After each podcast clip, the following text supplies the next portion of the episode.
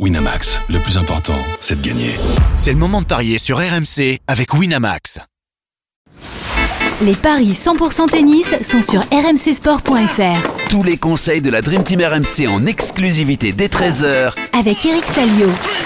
Salut à tous, place aux demi-finales hommes à l'US Open au programme des paris 100% tennis avec euh, les affiches Ben Shelton face à Novak Djokovic en première rotation et en seconde rotation. Le choc entre les deux derniers vainqueurs ici à, à Flushing, Carlos Alcaraz face à Daniil Medvedev. Justement pour en parler de ces matchs avec moi, notre expert en paris sportif Christophe Payet. Salut Christophe Salut Johan, bonjour à tous. Et Eric Salio est avec nous. Salut Eric Salut Good Eric. morning, France. L'américain, l'américain Eric Salio. Bon, hier c'était pas mal, Christophe, 2 sur 2, en tout cas sur les codes sèches c'était bien. Après sur le scénario, bah, vous euh, vous êtes fait avoir par euh, bah, le non premier set d'Arina Sabalenka, hein, c'est bien ça. Oui, on avait dit qu'il fallait jouer les, deux favorites euh, de 7-0 et bon, elles se sont bien imposées comme on l'avait dit, mais c'est vrai que Sabalenka, Eric, tu vas nous expliquer ça. Elle a pris quand même une bulle dans le premier set avant de gagner deux tie-breaks. Oui, alors là, je... c'est c'est marrant, il y, a, il y a un décalage entre la France et les États-Unis, mais là, là, je ne peux pas cautionner cette introduction. Insistons sur le premier set extraordinaire de, de Madison Keys, qui a collé Aussi, donc une bulle à Zabalenka, qui a quand même mené 6-0, 5-3. 6-0, 5-3. Elle était à deux doigts d'éliminer euh, la future numéro mondiale et hum, elle a même été à 3 points puisqu'il y avait 0-15 au service de Zabalenka. Et quand elle a servi à 5-4, bon, bah, il y a eu une première catastrophe. Elle a perdu son, jeu de service blanc. Euh, le tie-break lui a échappé.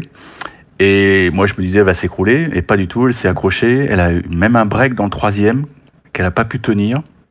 Et finalement, dans le super tie-break, je pense qu'elle était euh, au bout de sa vie. Elle était, elle était blessée à la, à la cuisse. Et, elle n'a pas été en mesure de, de lutter avec Zabalenka. Mais Zabalenka a eu très très chaud. Très très chaud. Ça a été... Euh, ouais, elle a frôlé la catastrophe et, et, et nous avec. Mais...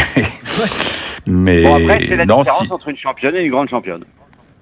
Bah, c'est ce que je disais hier, c'est que malheureusement Madison Keys, elle a un peu l'image d'une d'une fille qui a, qui a un talent fou, mais qui est, qui est un peu une loseuse, quoi. Et, et là, bon, elle l'a reconnue en conférence de presse, c'est une défaite qui va la hanter, quoi, parce que on était quand même à deux doigts d'avoir une finale 100% américaine. Alors, la première demi a pas été d'une grande qualité, franchement. C'est ce que j'allais dire. Euh, Est-ce que c'est pas une des oh pires demi-finales de l'histoire euh, de l'US Ah, Open? écoute, j'étais mal à l'aise, même pour les joueuses, Ouais. Tellement ça jouait mal. Et puis, il y a eu quand même une fin de match un peu haletante, avec euh, des balles de match sauvées par, euh, par la Tchèque, mais... Et là, je me dis que finalement, elle a bien fait d'embaucher euh, Brad Gilbert, euh, Coco Gauff, parce que Brad Gilbert, il est aussi connu, euh, Christophe, tu, tu le sais, pour avoir écrit un bouquin qui avait fait sensation à l'époque, c'était Winning Ugly, gagner de Oui, manière dégueulasse. Et ben là, c'était Ouais. exactement le cas. Donc vraiment, elle a eu du nez en embauchant Brad, euh, Brad, euh, Brad Gilbert, mais euh, en plus, ça a été marqué par un incident assez incroyable, puisque il y a des, euh, des, des manifestants, des, hum, des activistes pour changer le climat qui, qui se sont euh, distingués dans, dans les tribunes du haut. Alors au début, on comprenait pas ce qui se passait, puis la télé montrait rien. Et puis, mais ça a duré des plombs. Mais on se dit, mais qu'est-ce qu'ils attendent pour les évacuer? Bah, Le problème, c'est que l'un des mecs, il, est, il était collé au, au bitume. Ouais, il avait mis de la glu, il était collé au bitume. Sur ses pieds, Donc là, ouais. panique à bord, panique à bord, parce que les euh, New York euh, Police Department, là, ils savent pas trop gérer ce genre de trucs. Ils sont sur d'autres trucs, ils sont plus, on va dire, euh, hein. Mais là, là, là, ils étaient, ils étaient un peu embêtés, donc on a mis un temps fou à évacuer cette personne. Ça a eu presque, presque une heure de- d'interruption. Donc, euh, ouais, il y a eu beaucoup de. de- C'était, c'était animé hier. Bon, mais Coco Gauff contre Zabalenka, euh, enfin, on en parlera. Non, on n'en parlera pas demain, non. Non, je pense que. Bah, je peux vous donner mon avis. Bah vas-y. Bah oui. Vas-y Eric. Oui, Ah, je pense parce que quand nous, même on en que là, parlera dans les, Zabalenka. dans les. Ouais, ouais, moi je dormirai. non, franchement, autant, effectivement, autant une fille comme Kiss peut inquiéter Zabalenka, mais Coco Gauff, c'est un peu léger, je pense. Ouais. C'est un peu léger pour, euh, pour stopper la, la Bélarus. À moins que celle-ci euh, perde ses nerfs. Mais bon, elle est passée tellement à deux doigts de la catastrophe que elle abordera, je pense, la finale un peu plus libérée. Bah t'as les codes déjà Juste pour rajouter là-dessus, oui, j'ai les codes, c'est euh, un 74, euh, c'est le pari du jour de la page des paris Mhm. RMC que vous verrez demain, que je, je, je viens justement de terminer. Et, euh, et c'est euh, Sabalenka qui est favorite à 1,80, ça a changé, 1,80 et Coco Gauff est à 2,10. Ce qui est étonnant, Eric, et je voudrais ton avis là-dessus, euh, Coco Gauff, elle a perdu trois finales de Grand Chelem, simple et double confondus. Euh, Il y a une malédiction chez elle, sur elle, euh, alors que pour Sabalenka, c'est l'inverse. Elle a joué trois finales, une en double, une en simple, elle a tout gagné. Voilà, Oh je m'attendais pas à ce que tu mettes le double en même temps là. Non, mais finale Bah, de Grand Co- Chelem. Coco voilà. Gauff, ouais, Coco Gauff, euh, franchement, on peut pas lui en vouloir. À Roland, elle était tombée sur plus forte qu'elle, hein, Viantec, et, euh, Ouais. il n'y avait, pas- il y avait pas photo. Et c'est vrai que Zabalenka euh, va partir avec un, un petit avantage euh, en termes d'expérience, parce qu'elle sait ce que c'est que, que d'en gagner une. hein. C'était en début d'année à, Voilà. à Melbourne. Et, Et elle sait pas ce que c'est que d'en perdre une. oui, mais enfin, on n'a pas joué des tonnes. hein. Maintenant, c'est vrai que le, le public va jouer un rôle énorme parce que je peux vous assurer que quand il y a eu un point fabuleux quand même dans, dans cette demi-finale euh, Mukova-Gauff, et il y a eu une ex... parce Imagine l'atmosphère sur le H, c'est c'est un tremblement de terre, quoi. T'en prends plein les oreilles. C'est lequel? Son revers en bout de course? C'est ça, Eric? C'est l'échange à 40 coups de raquette, là. Ah oui. Oui, d'accord. extraordinaire. Là, Mm. tu te dis, euh, là, c'est fabuleux. Et, et voilà, il faudra que Coco Gauff remporte ce genre de points pour espérer perturber la, la Bélarus. Mais franchement, si, si Zabalenka joue son tennis, elle, elle peut marcher sur Coco. Elle peut, même si Coco va donner son cœur, euh, le problème de Coco, c'est qu'elle fait pas beaucoup de points gagnants. Quoi. Elle a un Ah coup oui. droit qui est quand même assez suspect. hein. C'est hier, c'était des moonballs, c'était des troisième séries Mm. qui jouaient parfois, hein, tellement ça, Mm. ça tremblait dans la raquette. Donc, euh, c'est Zabalenka qui détient les clés du, du problème, hein, mais on sait que c'est une fille qui est, assez, qui est assez émotive, donc elle peut aussi être prise par l'événement et, et Coco va, va jouer là-dessus, mais je donnerai quand même un petit avantage à, à la Bélarus. Ok. Et on est d'accord sur la victoire de Sabalenka. Maintenant, on va faire les demi-finales hommes, en fait. Eh oui, les demi-finales hommes elles sont Oui, en très fait, vous m'appelez pour ça, non? Bah oui, bien sûr, déjà. Oui, Bah oui, au même. départ, mais c'est très intéressant d'avoir eu tes pronoms sur la finale. Et en plus, ça tombe bien, on est d'accord.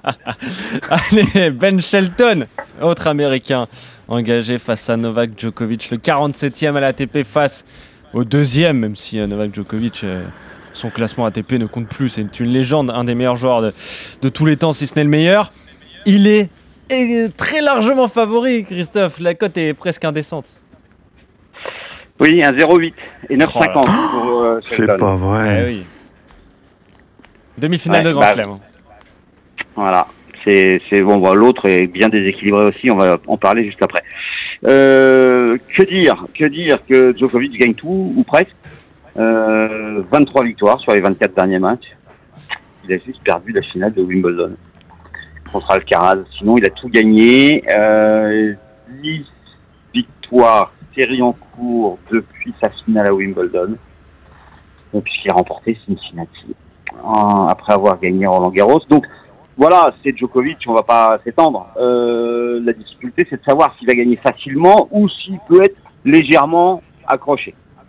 Euh, quand je dis légèrement accroché, c'est qu'il y aurait, par exemple, plus de 31 jeux dans le match, ou si, et pourquoi pas, Ben Shelton prenait un set. Euh, la cote de Djokovic en 4 manches, c'est 3,45. On passe quand même de 1,08 à 3,45.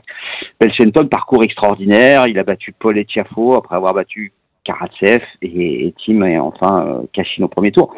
Euh, il brille surtout dans les grands chelems en fait parce que c'est vraiment pas terrible dans les autres tournois. Bon sur les sur les deux Masters 1000 précédents l'US Open, il n'a pas vraiment eu de chance au tirage puisqu'il prend euh, à Toronto Alcaraz au deuxième tour et à Cincinnati il prend Tsitsipas au deuxième tour. Et Atlanta Washington il avait sauté di- directement au premier tour. Mais grand chelem, encore une demi-finale pour Ben Shelton qui a pourtant un bilan négatif sur les 20 derniers matchs, donc c'est c'est dire si ce garçon est irrégulier. Donc moi je pense que il faut jouer le plus de 31 jeux. Je vois pas en fait Djokovic lui mettre 6-3, 6-3, 6-3. Et c'est coté à 2, donc c'est quand même plus intéressant que le 1-0. Parce que je me dis qu'avec son service de mutant là, à 240 à l'heure, euh, même si Djokovic est le meilleur retourneur, Ouais. peut-être il peut accrocher un set, un tie-break. Ouais. Donc si on a un 6-3, 6-3, ça fait 9, et 9 18. 18, 18 et 13, 31. 13. Ouais, ouais, faudrait qu'il y ait un 6-4 alors. Voilà. Voilà, exactement. Tout dépend. Donc, euh, on en parlait hier du tirage au sort euh, au service euh, Voilà. lors, du, lors du début de, de match. Mais Eric, la question, la polémique qui a enflé lors de la programmation de, de cette rencontre, c'est qu'elle aura lieu à 21h heure française, donc 15h chez toi aux États-Unis. Et quand on connaît la chaleur et tout, est-ce que ça Il va serait pas pas. aimer Joko, ça. Eh oui, il va pas aimer. Est-ce que c'était pas pour avantager un petit peu Ben Shelton et lui laisser le, le maximum de chance Non, là, il n'y a, y a pas de polémique. Ah Il n'y a pas de polémique. À partir du moment où Djokovic euh, a été programmé en, en, en premier par, par rapport, enfin, dans la, moitié de tableau qui a débuté le tournoi, c'est tout à fait logique que cette euh, demi-finale soit la première. Puisqu'en termes de récupération, c'est normal que, que Medvedev euh, Alcaraz ait lieu derrière. Donc là, il n'y a pas de polémique. Mais ils auraient pas pu jouer plus tard. Les, les Ah non, non, c'est ont joué, ont joué plus tard. On jouait à 19h. Oui, mais parce que le- les femmes ont fait les deux, les deux demi en night session, Mm. mais bon, c'est en 2-7 gagnants, donc ils avaient le temps. Ok. Là, euh, l'USTA euh, fonctionne comme ça depuis, depuis qu'ils ont abandonné le, le fameux format du, du Crazy euh, Saturday, puisqu'il y a à une époque, ils faisaient les demi-finales le samedi et finale le dimanche. C'était des barjots, parce que CBS euh, voulait en mettre plein, voulait avoir vraiment euh, deux jours de, de pure folie. Il y a un moment, les joueurs ont gueulé, et donc euh, on est revenu à une, à une logique, euh, euh, à une éthique. Donc, non, c'est normal qu'il y ait une demi euh, en diurne, on va dire, et la deuxième en night. Bon. Et donc, tout a, tout a été déterminé lors de la partie de tableau qu'a Ouais. débuté le tournoi, et c'est c'est Djoko. C'est la faute à pas de chance qu'aujourd'hui, euh, bah, il va faire chaud et humide encore une fois. Mm. Donc ça, effectivement, il va pas aimer. Mais bon, il n'y peut rien, il faut... le juge arbitre, il décide, et les joueurs, euh, bah, ils font ce qu'ils ont- ce qu'on leur dit de faire. Moi, ce qui m'intrigue plus, c'est que il part un peu dans l'inconnu, Djoko. Eh oui. C'est-à-dire qu'il ne connaît pas la qualité de, de balle de Shelton, sa vitesse, la manière dont la balle tourne, sa balle de gaucher, qui va peut-être lui rappeler un peu celle de, de Nadal. Euh, Donc, euh, tout est là. Tout est là. Si Shelton, qui n'a pas l'air d'être le mec euh, qui, qui, plie sous la pression, parce qu'il a toujours la banane, euh, il, a, il a un plaisir de, jouer qui est, assez dingue, il, a il est toujours souriant, euh, il, frappe, il frappe fort, euh, même quand, quand il est mené. Donc, euh, il a, il a l'air totalement euh, insubmersible à la pression. Maintenant, là, quand même, euh, je pense que depuis deux jours, il se rend compte qu'il va jouer une demi-finale de Chelem contre le meilleur joueur du monde. Donc, j'ai quand même un- des réserves sur sa capacité à tenir la pression. En fait, je pense que pour notre pari, tout va se jouer euh, dans le début de match. Quoi. Mm. Si Shelton est au niveau et qu'il lance des bombes à 2 Tire son à service. 2,35, 2,40, ouais, et qu'il tient ses services, il y aura match. Combien de temps? Ça, c'est la question. Parce que je veux même vous faire une confidence. Je n'exclus pas que Shelton mène 2-7-0. Ah, Mais à ce moment-là, 2-7-0, je jouerai toujours Djokovic. ah oui, je suis d'accord avec toi. je suis convaincu, je suis convaincu, je suis convaincu qu'il peut revenir à tout moment parce qu'il a trop d'expérience. Euh, voilà. Et Shelton est tout à fait capable. Mais c'est marrant parce que j- on a interviewé avec mon confrère de l'équipe Franck Ramela, Brad Stein, quand, quand Paul, que Brad Stein qui est le coach de Paul, et quand, quand Shelton venait de battre Paul, et il nous disait, mais tu sais, il peut gagner, il peut gagner. C'est, comme on dit en anglais, c'est une beast. Oui, c'est une bête. Il a un service de bête. C'est, c'est impressionnant. Mais d'un autre côté, euh, euh, c'est pas la garantie. Il a été breaké euh, quand même plusieurs fois contre euh, Tiafo. Et là, Bah, il de va toute façon, trouver vu le nombre de matchs qu'il perd dans les tournois qui ne sont pas des tournois du Grand Chelem, ça veut dire que de toute façon, oui, Oui. effectivement, Alors- il n'est pas une breakable. Alors, il y a une théorie, enfin, il y a une théorie, il y a une explication là-dessus, Christophe. C'est qu'en fait, il est, il est tout neuf dans le circuit. Donc, il découvre un peu ce, ce milieu. euh, et on sait qu'il n'avait jamais pris l'avion, donc il a découvert les tournois sur terre battue en Europe, il a découvert les tournois sur air. Donc, c'était tout nouveau pour lui. hein. C'était un mec qui faisait que de. qu'on connaissait dans, dans les facs, quoi, dans les, le championnat NCA, où il était monstrueux avec son université de, de Floride, les Gators.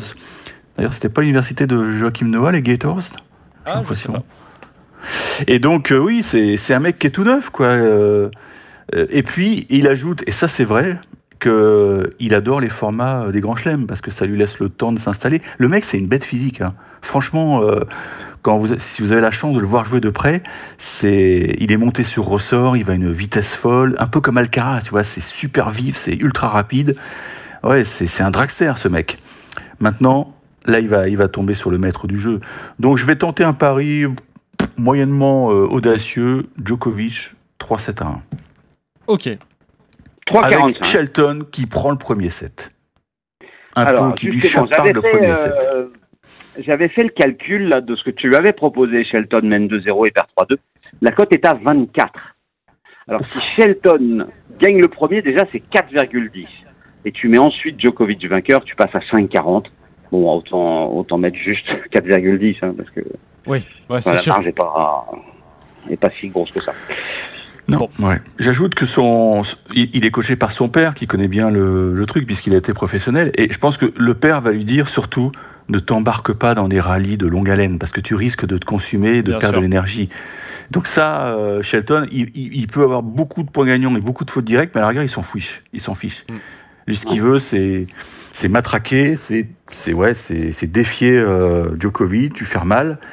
Alors il y aura du déchet, ça c'est évident, mais c'est peut-être la bonne stratégie pour euh, pour embêter Djokovic. Lui, il déteste Djokovic quand ça joue sur une ou deux frappes. Ouais. Lui, ce qu'il veut, c'est construire ses points, l'emmener sur des rallyes à 20, 25 coups de raquette.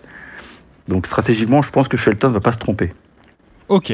Bon, donc le compromis, c'est bien euh, Djokovic et plus de 31 jeux, code de 2. Ouais. On Voilà. est d'accord avec. Voilà, Ça, c'est voilà pas je suis mal. d'accord. C'est pas mal. Et donc, euh, bon, déjà, je vérifiais Joachim Noah, c'est bien l'équipe des Gators. Bien joué, Eric. Et j'aime bien ton pari. À donc, euh, Gainesville. À Gainesville. ouais, exactement. Et j'aime bien D'ailleurs, ton il est pari. très pote euh, avec le, le triple champion du monde de 110 mètres haies, Ah oui, d'accord. Bon, voilà. Et tu sais que, quelle est sa petite amie? Ah non. Mais tu vas nous le dire. C'est aussi une athlète. C'est la vice-championne du monde d'hep- d'heptathlon. Ah, bah voilà, pas mal. Voilà, un couple de Ah bah, j'ai bossé mon, Ouais, people, t'es- hein, t'es là, hein. Tu connais, hein. Ah, bien sûr, ta spécialité, évidemment. Ah, t'es, me- t'es meilleur sur le people que sur les paris, ça c'est sûr. Ah, ça, je ne le pas dire. Mais j'aime bien ton pari, donc euh, Joko mené 2-7 euh, de 7 à rien et qui revient. Non, mais tu dis gagne. ça à chaque fois, puis le lendemain, tu me saccages, tu me dis, ouais. Bah ouais, non, mais tu vois, j'y ai pensé, j'en ai euh, Non, parlé. mais en fait, Johan, il aime bien le panache. Après, euh, Ouais, ouais, Ouais, c'est ça, j'aime bien le panache, c'est vrai. Ouais, oui. Ça n'a aucun intérêt. Non, mais j'en ai, c'est marrant parce que j'en ai parlé tout à l'heure. euh, voilà, dans la, dans la rédaction, euh, je voyais bien Joko mener 2-7 à rien et, et l'em- et l'emporter. Euh, je rappelle que Joko mener 2-7 à rien en grand chelem, c'est 25% de victoire quand même. C'est un des meilleurs ratios de, de l'histoire du tennis. Donc, Ouais, euh, et puis voilà. il l'a fait ici déjà, donc ça, Bien c'est- sûr. ça reste dans, dans- dans la mémoire. hein. Ouais, il l'a fait partout, de toute façon. Euh, quel joueur, quelle légende. Mais en tout cas, victoire de Djokovic au bout pour vous contre euh, Ben Shelton. L'autre demi-finale, et celle-là, elle est, euh, ah, j'allais dire, un peu plus équilibrée. En tout cas, les, les codes sont peut-être Ouais. Peut-être moins disparates, mais Carlos Alcaraz face à Danil Medvedev, je le disais, ce sont les deux derniers vainqueurs ici à, à Flushing. Alcaraz, tenant du titre, et Medvedev l'avait remporté il y a, il y a deux ans. Et Alcaraz est, est largement favori, Christophe, en fait. Oui, un 25 et 4,20 pour Medvedev. 1,25 seulement. Alcaraz qui met 2-1 dans les confrontations. Il avait perdu à Wimbledon 3-0 en 2021. Il a pris sa revanche en 2023 en s'imposant 3-0, c'est dire s'il a fait des progrès. Et puis euh, à Indian Wells, une victoire facile 6-3, 6-2 cette année en 2023. Euh, il a perdu un set contre Evans. Euh, Medvedev en a perdu deux, lui. Un contre Connell, un contre Dominor. Il a 80% de victoire quand même sur le ciment nord-américain, Medvedev. Alcaraz, lui, c'est 11 succès pour deux défaites face à Djokovic en finale de Cincinnati, face à Paul en quart de finale à Toronto. 23 victoires en 25 matchs depuis Roland Garros. C'est juste impressionnant ce que fait le jeune espagnol. Euh, mais je vois pas une raclée parce que Medvedev, sa meilleure surface, c'est quand même le ciment nord-américain. Donc je me dis que euh, ça peut être accroché. Alors je ne vous cache pas que moi je suis pour Medvedev. J'espère qu'il va gagner, mais malheureusement j'y crois pas. Donc je vous dis Carlos Alcaraz en plus de 37 jeux, c'est coté à 2,40. Et pourquoi pas, euh, ça, ça serait bien, hein, un petit 5-7, Ah. coté à 3,50 sans donner le nom du vainqueur. Ouais, ça peut être intéressant. Ça peut être intéressant. Bon, ça Mais serait bon, pas. ça c'est plus un souhait qu'un pari en fait. Ouais, et puis ça serait pas très bien pour le vainqueur. Moi, je, je voudrais que tu développes un peu, là, ça, je suis assez étonné. Pourquoi t'es pour Medvedev euh J'étais sûr. Bah, parce que on n'est pas obligé d'être pour Alcaraz, voilà. Ah, ça, sacré Ah, argument ça. Ah, tu n'aimes pas le tennis, donc. D'accord. Ah non non non non, ben non, mais c'est pas ça. Euh, Tu vois, par exemple, euh, euh, j'étais pour Federer face à Nadal et et, et j'étais souvent pour que Nadal perde. Donc j'étais souvent déçu parce qu'il gagnait souvent. Voilà, c'est comme ça. Ah, ah, Sans Roland. rien contre les Espagnols, mais euh, mais non. Voilà, je- j'adore Medvedev. Voilà, Ok. c'est comme ça. En fait, t'es es jaloux des génies, quoi, c'est ça. C'est une Mais non, frustration voilà, il in- supporte- intérieure. il supporte les joueurs Non, mais toi, francophone, tu es voilà. toujours le, tu es toujours pour celui qui gagne, quoi. Mais pas du tout Pas du Ah tout bon, bah alors, je, bah, je trouve que ce, ce mec est une... je vais te développer, bah, j'en profite. Ce Eric, mec est une bénédiction pour le jeu parce que parce qu'il joue, il joue comme un dieu. c'est voilà. tout faire. Et, et, et son avantage, enfin son, son, son avantage, c'est pour ça que je le joue, son avantage par rapport à Medvedev, c'est qu'il a non seulement un plan A, mais il a un plan B, il a un plan C, puis éventuellement il a un plan D, tu vois. Parce Ah non, mais attends, il y a plein de euh, joueurs qui euh, détestent Djokovic. Hein, euh. Et pourtant, Oui, euh, non, mais Djokovic, c'est ah. c'est pas le même style qu'Alcaraz. Alcaraz, c'est c'est un mec qui, qui régale, quoi, qui Ouais. régale du, du début à la fin. Quand, quand tu es sur le court, tu, déjà tu, tu admires son jeu de jambes. Parfois, tu, tu restes fixé sur son jeu de jambes. Tu dis, mais c'est pas possible. Ça, ça me fait penser à Federer quand il était à son top. Et puis voilà, c'est un garçon qui crée. Il crée énormément. Medvedev, il a un style de jeu Ah non, mais unique juste qui est extraordinaire. très je suis efficace. On est d'accord. Après, Mais si on doit se c'est prendre pour ça que, 40 euh, ans je- de victoire espagnole, ça va, quoi. Ah d'accord. Oui. 20 ans Non, mais de moi j'adore Medvedev. 20 ans Moi j'adore. Medvedev parce que c'est un garçon qui qui maximise ses ses, ses aptitudes, mais c'est un génie dans aussi quelque part. Mais euh, bon, il- n'est pas aussi euh, bluffant que qu'Alcaraz. C'est un mec Bah, qui détruit l'adversaire. euh, on- Alors que là, Il faudrait là, un Alcaraz- coup incroyable pour que Medvedev gagne. Bon, il l'a fait une fois, mais bon, Alcaraz était très très jeune. Ah bah, c'était un jeune, c'était un jeune Mm. minot. Bah, voilà. Non, mais pour ceux qui, qui suivent le tennis et qui avaient vu la finale d'Indian Race, là tu te dis, bah là, il y avait une classe d'écart. Mais Oui. c'est un filou le Danil, c'est un filou le Danil. Il va forcément rectifier le tir. Bien sûr. Et je pense qu'avec Gilles Servara, ils vont, euh, ils, vont, ils vont gommer quelques petits trucs qui n'ont pas fonctionné parce que c'est suicidaire d'attendre euh, en retour de service 5 mètres derrière de fond de cours. Pourquoi? Parce Mm. qu'Alcaraz, il est capable de faire service volé euh, peut-être une fois sur trois. Et là, euh, comme il a une volée extraordinaire qu'il a mis où il veut, et notamment la volée amortie, il va, il va rendre chèvre euh, Medvedev. Donc je ne sais pas comment, comment Gilles Servara va, va préparer ce match avec Daniel. C'est pour ça que ça m'intrigue. Parce que sinon, si- s'il reste sur la, la stratégie d'Indian West, même Oui, si prendre ici 3-0. c'est beaucoup plus rapide, il y a, ouais, il y a très peu de chances qu'il qu'il renverse l'Espagnol. Mais c'est pour ça que c'est un sport génial, le tennis. C'est que tu peux, tu peux avoir pris une branlée euh, au mois de mars et puis, prendre ta revanche euh, au mois d'août, enfin au mois de septembre. Mais franchement, j'y crois pas parce que je trouve qu'il maîtrise vraiment son sujet. Et puis il l'a dit avec un petit sourire euh, le jeu de Danil me convient bien. Oui, évidemment qu'il lui convient bien. Maintenant, si Danil arrive à le tenir sur des très très longs rallyes, parce qu'il quand même a une petite gêne à la cuisse, hein, l'ischio, il joue avec un bandage. Bon, enfin c'est plus par protection, m'ont dit les confrères espagnols. Mais sur un match long, attention, sur un match long, Medvedev peut très bien l'emporter. C'est pour ça que je vais jouer Alcaraz en 3. Ok. Carrément. Alcaraz en 3, c'est coté à 2,15. Et sur Alcaraz Djokovic, tu seras donc pour Alcaraz en finale. Ah tiens, ils te mettent tout de suite Ah bah ça, dans je, la sauce. Je, je peux pas te dire. hein. Ça va dépendre aussi de la tenue des demi-finales. N'essaie pas de me piéger. Ah. Non, mais tu seras pour. Tu vas, Non, tu tu vas supporter pour, Alcaraz. tu vas pas forcément Voilà. parier sur Ah, lui. moi, je serai pour personne. Je veux juste me Ouais, régaler. c'est ça, c'est ça, Eric. On te connaît, on te connaît. L'affrontement euh, me fait saliver parce que pour ceux qui ont vu la finale de, de Cincy, c'était c'était un, un pur bonheur. Quoi. Bah, Un des plus beaux matchs Si- de, de a- l'histoire, tout simplement. Ah, bah, bah, l'histoire, peut-être pas, mais Ah, des matchs en 2-7. Ouais, des euh, matchs en. en- en- hein, ouais, c'est forcément sur le tiercé de tête. Hein. Ouais. Mais si on a ça dimanche euh, en, en- dans, une, euh, dans un En combat en manches. 5, alors là, euh, là, là c'est. Il va y avoir des, évanouis- des, des évanouissements de bonheur. Quoi. Il va falloir faire appel, appel au SAMU. Quoi. Ouais, bah, c'est le, c'est le Là, c'est classique. pas des hein. activistes qui vont se coller la glu. Non, non, ils vont, les, les gens vont être collés à leur Tu nous donnes l'heure française du match euh, de la finale, euh, Eric? Bah, Normalement, 22h17, traditionnellement, c'est 22h. 22h16, ouais, Ouais. en général. Ouais, Ouais. donc euh, donc c'est ça.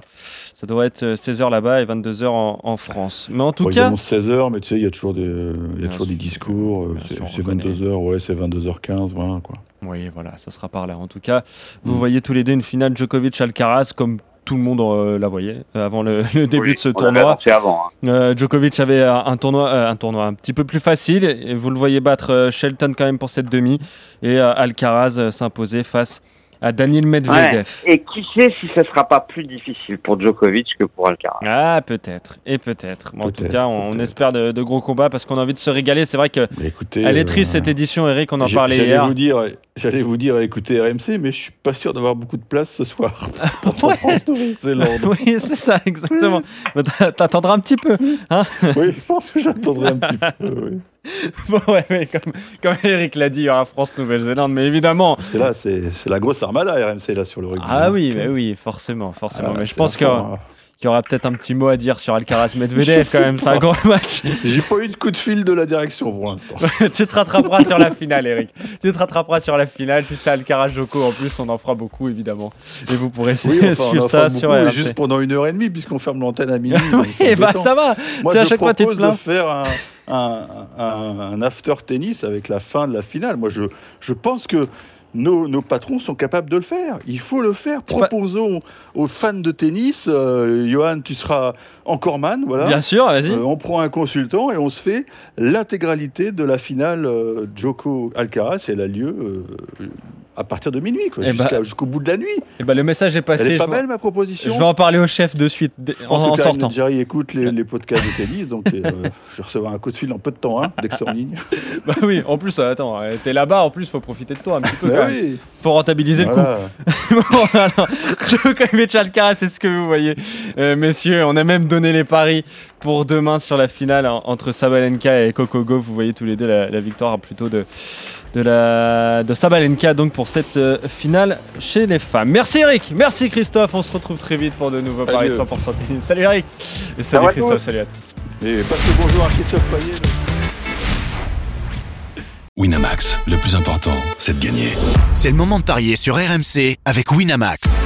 Les jeux d'argent et de hasard peuvent être dangereux. Perte d'argent, conflits familiaux, addiction. Retrouvez nos conseils sur joueurs-info-service.fr et au 09 74 75 13 13. Appel non surtaxé.